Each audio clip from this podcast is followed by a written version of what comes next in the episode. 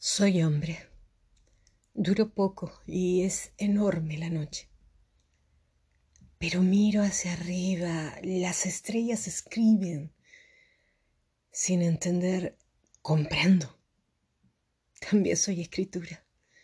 Y en este mismo instante alguien, alguien me deletrea. Octavio Paz. ¿Qué será de él? Desde el caserío violento y de mala fama donde ha crecido, el muchacho provinciano madruga como es su costumbre, pero esta vez no para ir a trabajar en uno de sus miles de oficios. Con el corazón hecho un puño, callejea huidizo entre el entoldamiento del día que se empeña en clarear. Se descamina de su casita en Nazaret. Sus espaldas ojean adoloridas su retirada. Atrás, Atrás su madre, la María. Atrás los suyos. Atrás las migajas del último pan que partió en la mesa con ellos. Ha decidido romper cualquier ayuno de silencio. Y con su ser ardiendo como la zarza de Moisés, parte. Parte porque le urge amasarse con las voces furibundas, destrozadas, afligidas de su pueblo trae una esperanza consigo. Que su desasosiego tropiece con la turbación de los miles que en la orilla del río Jordán se apiñan hacia un tal Juan para rendirse al bautizo que exige arrepentimiento y transformación. Él va rumiando sus sueños y no pocos temores.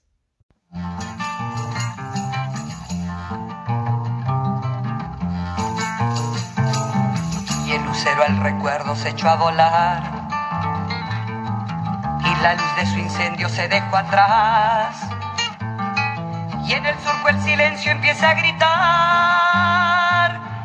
y su vaso sediento no llega al mar. Así se fue el lucero a su soledad. Así se fue el lucero a su claridad. Amalaya la hora en que fui a cantar. Amalaya la hora en que fui a gritar. Amalaya la hora en que fui a llorar.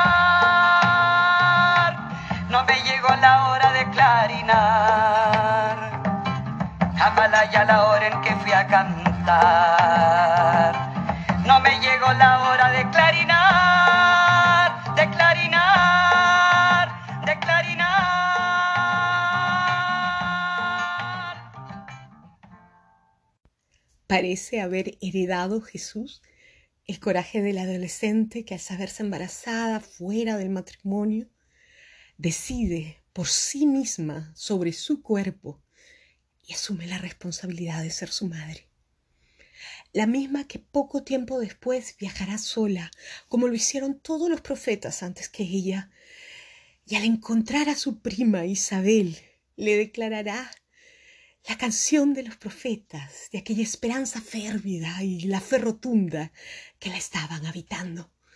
Su brazo poderoso ha hecho cosas tremendas, dispersó a los orgullosos y a los altaneros, a príncipes derrocó de sus tronos, exaltó a los humildes, al hambriento llenó de cosas buenas, a los ricos despidió con las manos vacías, ayudó a su pueblo y no se olvidó de ser misericordioso.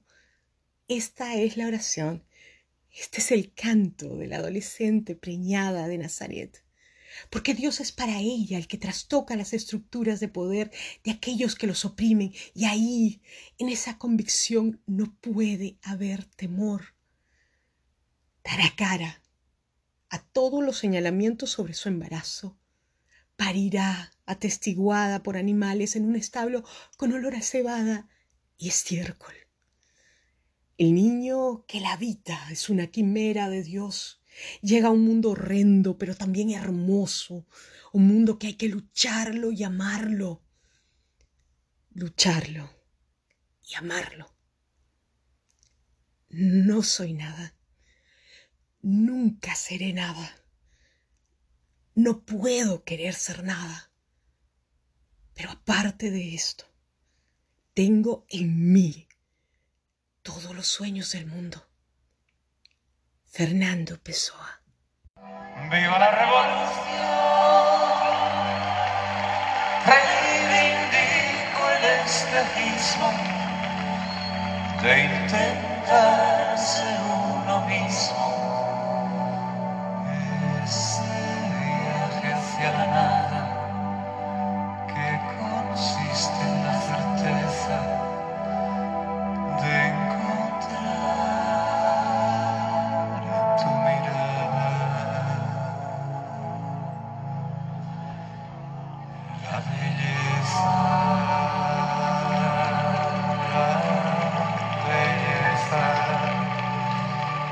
la belleza, la la.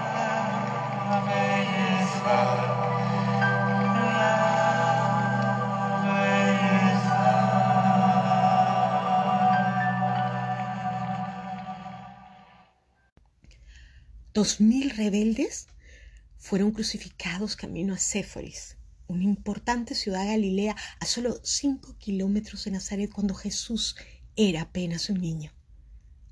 Aterrador. El general romano Varus dejó los cuerpos expuestos a la rapiña y el hedor a muerte seguro de disuadir así cualquier futuro intento. No lo logró.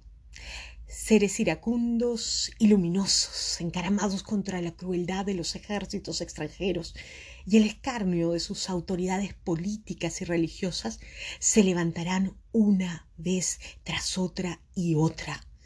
La Palestina en el siglo I estará abarrotada de profetas. Desde los márgenes del Imperio Romano, en el desierto de Judea, un lugar abestiado en misericordia en las riberas del río Jordán, una voz se levanta más recia que la de nadie y logra cabildar a todos los que hablan las lenguas de la desigualdad. Juan, Juan arde y quema todo lo que sale de su boca. Vestido de desierto, su cuerpo también habla, entoldado en pelos de camello, alimentado disforme a los rituales de pureza, protesta contra la hipocresía religiosa, adicta a la injusticia. Denuncia, resistencia, provocación. Está en el margen, donde las cosas en verdad suceden espiritualmente se aleja del centro del poder y atrae a las personas que vienen desde muy lejos a oír su mensaje estruendoso, confrontativo, intenso en su naturaleza, chocante.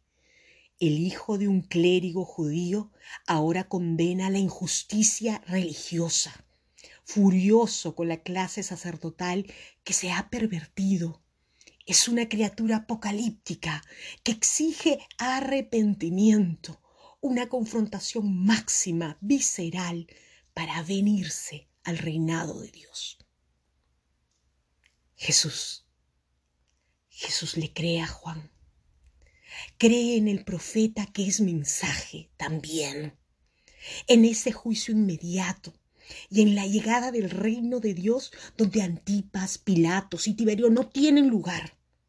Esa prédica lo arrebata, le urge de esa forma, no hay otra, atender la vida. Decide ir a su encuentro y frente a él le pide ser bautizado. Porque cuando se cumple el tiempo, el tiempo se ha cumplido. Dios, Dios no espera más. Debo dejar la casa y el sillón. La madre vive hasta que muere el sol. Y hay que quemar el cielo si es preciso. Por vivir, por cualquier hombre del mundo, por cualquier casa.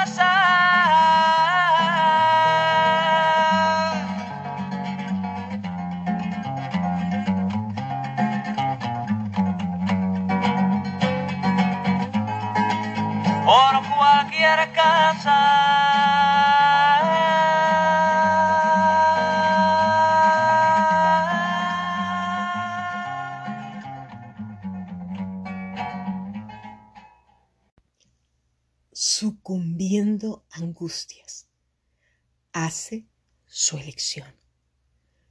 Jesús permanecerá imantado un rato en el desierto de Judea después de ese bautizo con Juan. No, no lo hace para fugarse de la vida, sino más bien para penetrar en ella y en sí mismo sin más estridencias que las propias. El joven provinciano Galileo recorrerá el desierto rumiando la gracia y las desgracias que le han arado la existencia. La desesperanza del trabajador sin tierra, expulsado de su herencia davídica por una economía involucionada, sin proximidad. La solidaridad que se gesta entre los pobres, con esa forma de beber a sorbos la esperanza. En las calcinantes entrañas de aquel páramo, él se hará ofrenda. Corroborará la vocación que lo elige y que Él ha elegido. Nadie, nadie le impone un deber ser. Y por eso llega el día de lo impostergable. Porque cuando nos hacemos carne en los otros, el escarnio ultraja la miriada de estertores y violencias contra los otros que soy yo no son insoportables, convulsionan nuestras entrañas. Entonces el ser se exige a sí mismo conmoverse. Y así Jesús parte a lo suyo y a los suyos.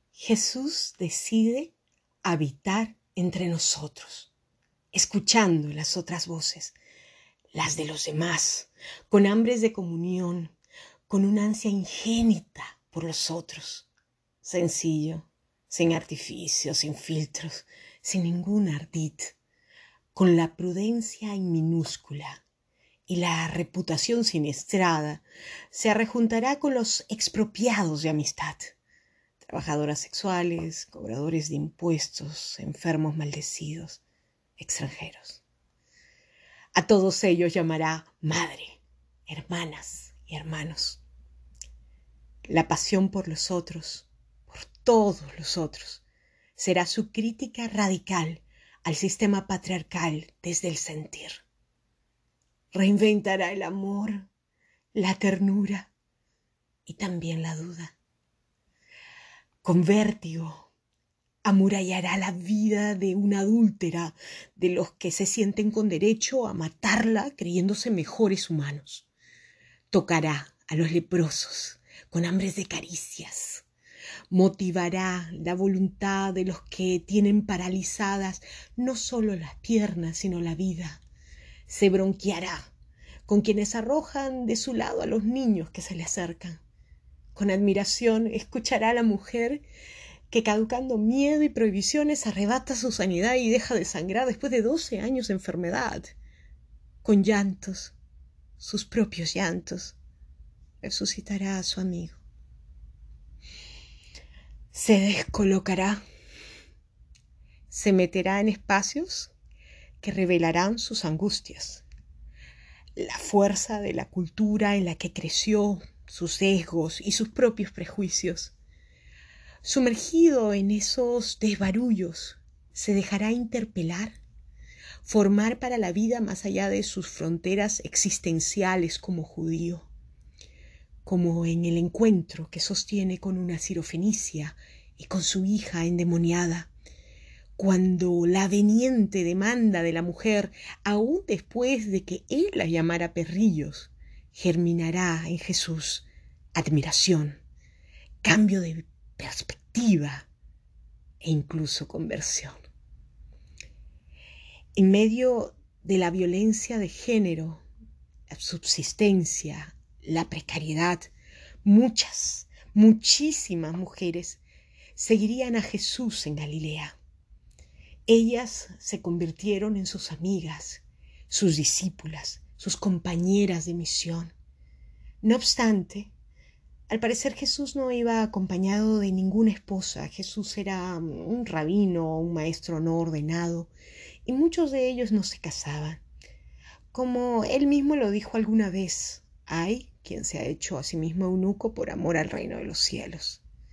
Pero aunque existe la posibilidad de que Jesús antes de su vida pública fuera casado o viudo a tenor de cómo era su entorno, la verdad es que no lo sabemos.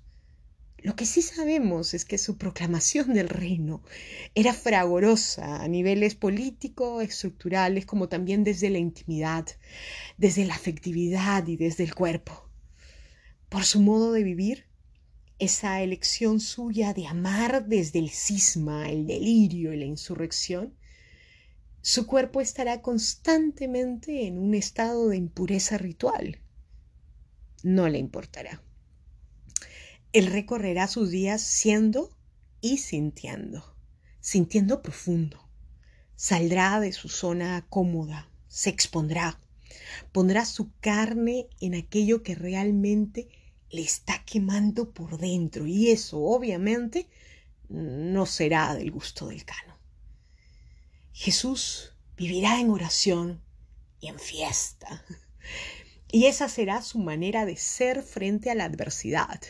Dicho así tiene todo el sentido del mundo, pero su ímpetu no siempre encontraba correspondencia en la realidad de la estima que le proferían sus adversarios.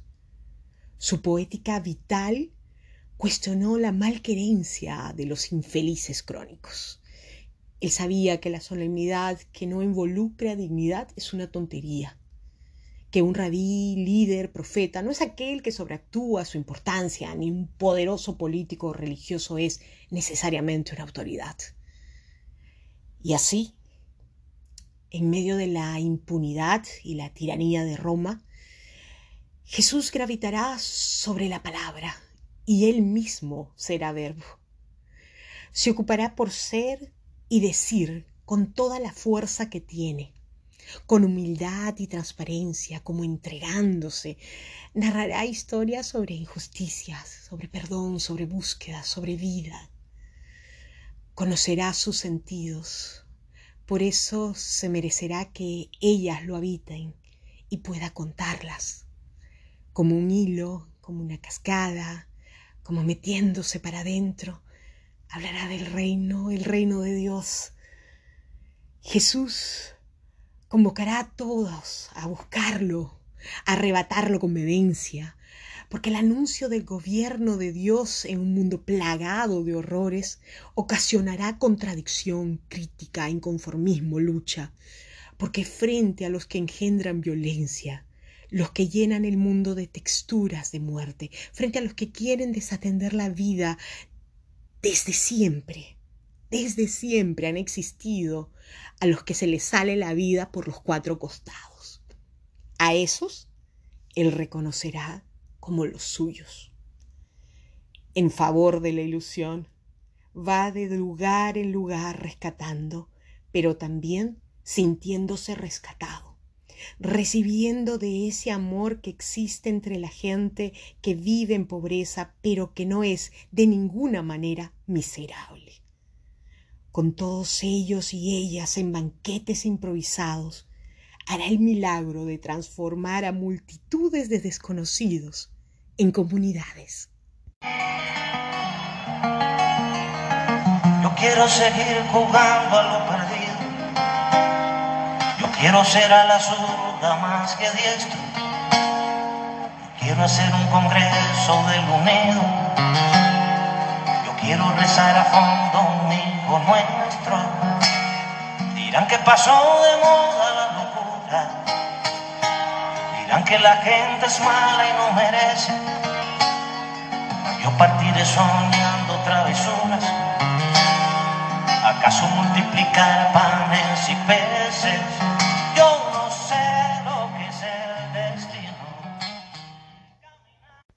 Así, así Jesús anduvo en Galilea en la enajenación consciente, en la sublimación constante de lo que los abúlicos llaman locura. Con ese espíritu y con fama de exorcista y curador, volverá a su aldea. Ya en la sinagoga de Nazaret, leerá tropezones al profeta Isaías. Al intentar explicarles el texto, sus paisanos lo tratarán con violencia. ¿Qué se habrá creído el hijo del jornalero José? Parece irritarlos que sea el cuerpo del muchacho provinciano y no el de los sacerdotes o escribas, el que pretenda enseñarles sobre Dios y su justicia. Y es que siempre, siempre el vino nuevo, el reino de Dios, revienta a los odres acostumbrados a la religiosidad rancia. Entonces lo echan y casi lo matan. Será por eso que él decide continuar su camino, emparentado aún más ahora con la gente oprimida, contestataria y radical de su nación. La urgencia de la vida, apretada en su ser como un mazo de cantos, gritos, llantos, abrazando las protestas de todas las voces, de todos. Estas lo sacuden y lo golpean, él se insubordina por y con su nación, porque la esperanza, la esperanza nunca surge de un solo individuo. Cuando se junta la gente con hambres de ilusión, es cuando en verdad ella irrumpe. Juntos, revueltos, hermanados, a sí mismo. Mas Jesús al mismo tiempo que declaraba amor, también maldecía insultaba a quienes consideraba que ultrajaban la vida. De actitud punk, incómodo, nadie olvidará que Jesús afrentó el orden natural del templo con un látigo que él mismo construyó, destrozando rabiosamente los negocios de los que habían convertido la fe en un bien de consumo. Lo destroza todo y nunca, nunca, jamás se justifica a sí mismo por ello. Y es que Jesús no es un Galileo armado. Es un ser apasionado por Dios, totalmente convencido de que va instaurando su reino. Un hombre cercano, alegre, libre, esperanzado. Un hombre íntegro que no desprecia el vino. Que ama tanto la dignidad como la libertad. Por eso su prédica absolutamente religiosa es decididamente política también. Pero el Mesías de lo guerrero y lo social no tenía cabida en el imperio romano. Cuando se declara que él era el que había de venir, lo hace sabiendo todas las consecuencias que enfrentará. Sabe que es una afrenta política de la que nadie, nadie Absolutamente nadie escapa con vida. Y entonces recuerda la fila de crucificados camino a Séforis que vio cuando era niño. Perdonará. La gente cree que tenía alrededor de 33 años cuando Judas uno de sus amigos más cercanos. Lo entrega a las autoridades religiosas, identificándolo con un beso. Lo apresan. Logran acusarlo de sedición contra el imperio. Lo tortura. Lo viola en la cruz donde es asesinado, escriben la acusación que tenían contra él. Jesús Nazareno, rey de los judíos. ¿Dónde están las palabras? La casa, mis antepasados. ¿Dónde están mis amores, mis amigos? No existen, mi niño. Todo está por construir. Debes construir la lengua que habitarás, construir la casa donde no vivas solo y encontrar los antepasados que te hagan más libre. Y debes construir la educación sentimental con la que volverás a amar, con la que amarás de nuevo. Y todo, todo esto lo edificarás sobre la hostilidad general, porque los que despiertan son la pesadilla de los que aún duermen. Tikkun. Jesús resucitará. Y la vida, la vida, no será absurda para ninguno de los que le siguen nunca, nunca más.